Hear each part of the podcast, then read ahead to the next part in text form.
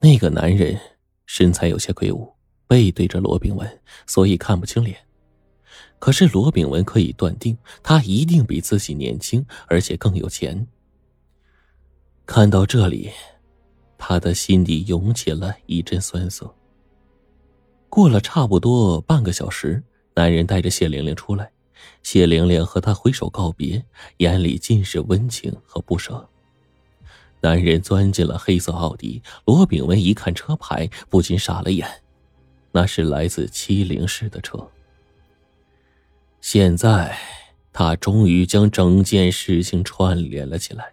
原来，所有的一切只是一个阴谋。不过，他还是笑了笑，因为这个阴谋很快就会被揭穿了。晚上，谢玲玲一直没有回家。她吃过晚饭之后。就又斜躺在沙发上睡着了。他醒来的时候，又依稀听到一阵女孩的哭声，而这次是从他卧室传来的。他拿起茶几上果盘中早就准备好的水果刀，推开了卧室的门。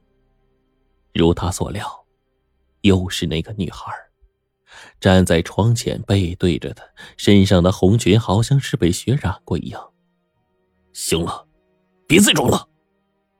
罗炳文呵斥了一声，女孩回过了头，那张脸在灯光底下显得更加的别致，正是他的老婆谢玲玲。罗炳文笑了笑，这一切都在他的掌控之中。前段时间，我收到几封来自麒麟市的信，信里说了很多关于我以前的事情，那些事是我不对。我为此内疚了整整八年。最近一段时间，我经常感到四肢乏力，脑子一片空白，而且总是在我迷迷糊糊的时候看到一个穿红裙的女孩，就好像现在的你这样。起初，我还真以为是段超心里所说的女鬼复仇。不过今天，我终于猜到了真相，一切都是因为你。谢玲玲突然笑了，关我什么事啊？今天从医院出来，医生说我经常吞噬什么镇定药物，这种药一般病人根本拿不到，而你正好就在药店上班，拿这种药还不简单。而且今天我从医院出来就跟踪你，到了一个咖啡厅，看到你和一个来自麒麟市的男人约会。至于这些线索，你该不会还要我来给你串吧？谢玲玲笑着看着他，默不作声。你让我吃什么镇定药，在我半睡半醒的时候装鬼吓我。我之前收到的两封信是你让那个男人从麒麟市寄过来的吧？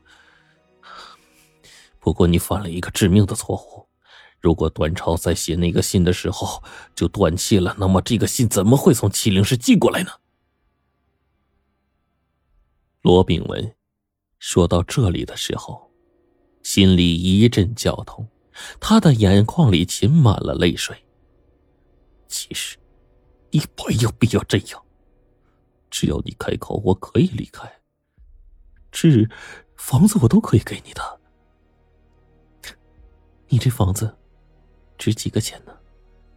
说完，谢玲玲伸开手拉开了柜子，然后递过来一张字据。罗炳文一看，瞪大了眼睛。那是一张保险单，上面的保险金额高达几百万。如果你死了，而且是自杀的话，这些钱可都是我的了。罗炳文叹了口气，他没想到谢玲玲如此的狠心，会想到逼自己自杀。他一咬牙，举着刀就扑了过去。老公，你干什么？身后传来清脆的声音。他扭头一看，是穿着 T 恤的谢玲玲，他脑子一下就懵了。身后的人是谢玲玲，那是钱的。他再回过头，面前的谢玲玲突然张大了嘴巴，两只眼睛变得通红，甚至双臂朝他扑了过来。嫂子，真是辛苦你了。那个来自麒麟市的男人出现在医院病房里。脸上有着一道不深不浅的疤痕，看上去已经有些时日了。段超，上次我跟你说的事情，办妥了吗？段超点了点头，说：“没问题，文哥的事就是我的事，希望，这个医生能够治好他的病，就不用啊老给他吃什么镇定药了。”对呀，看着他受折磨，我心里比谁都难受。段超叹了口气说：“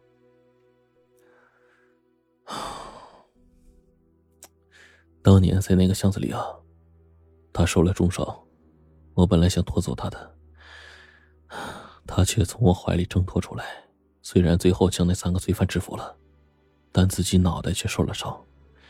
后来就变得精神失常，总觉得自己没有救过巷子里的女孩。而那些年呢，前妻啊也离他而去了，还要闹着跟他分财产。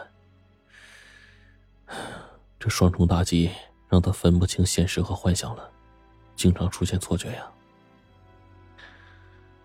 我翻过，他说你给他寄的信，那都是白纸，根本一个字都没有。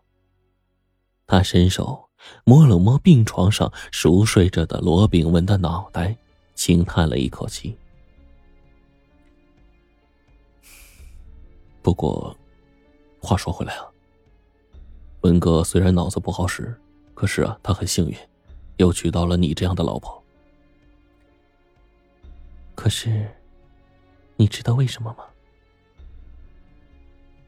这，啊，你，原来，难怪上次在咖啡厅见你的时候就觉得眼熟。你你是？谢玲玲笑了笑，没错，我就是当年那个巷子里的女孩。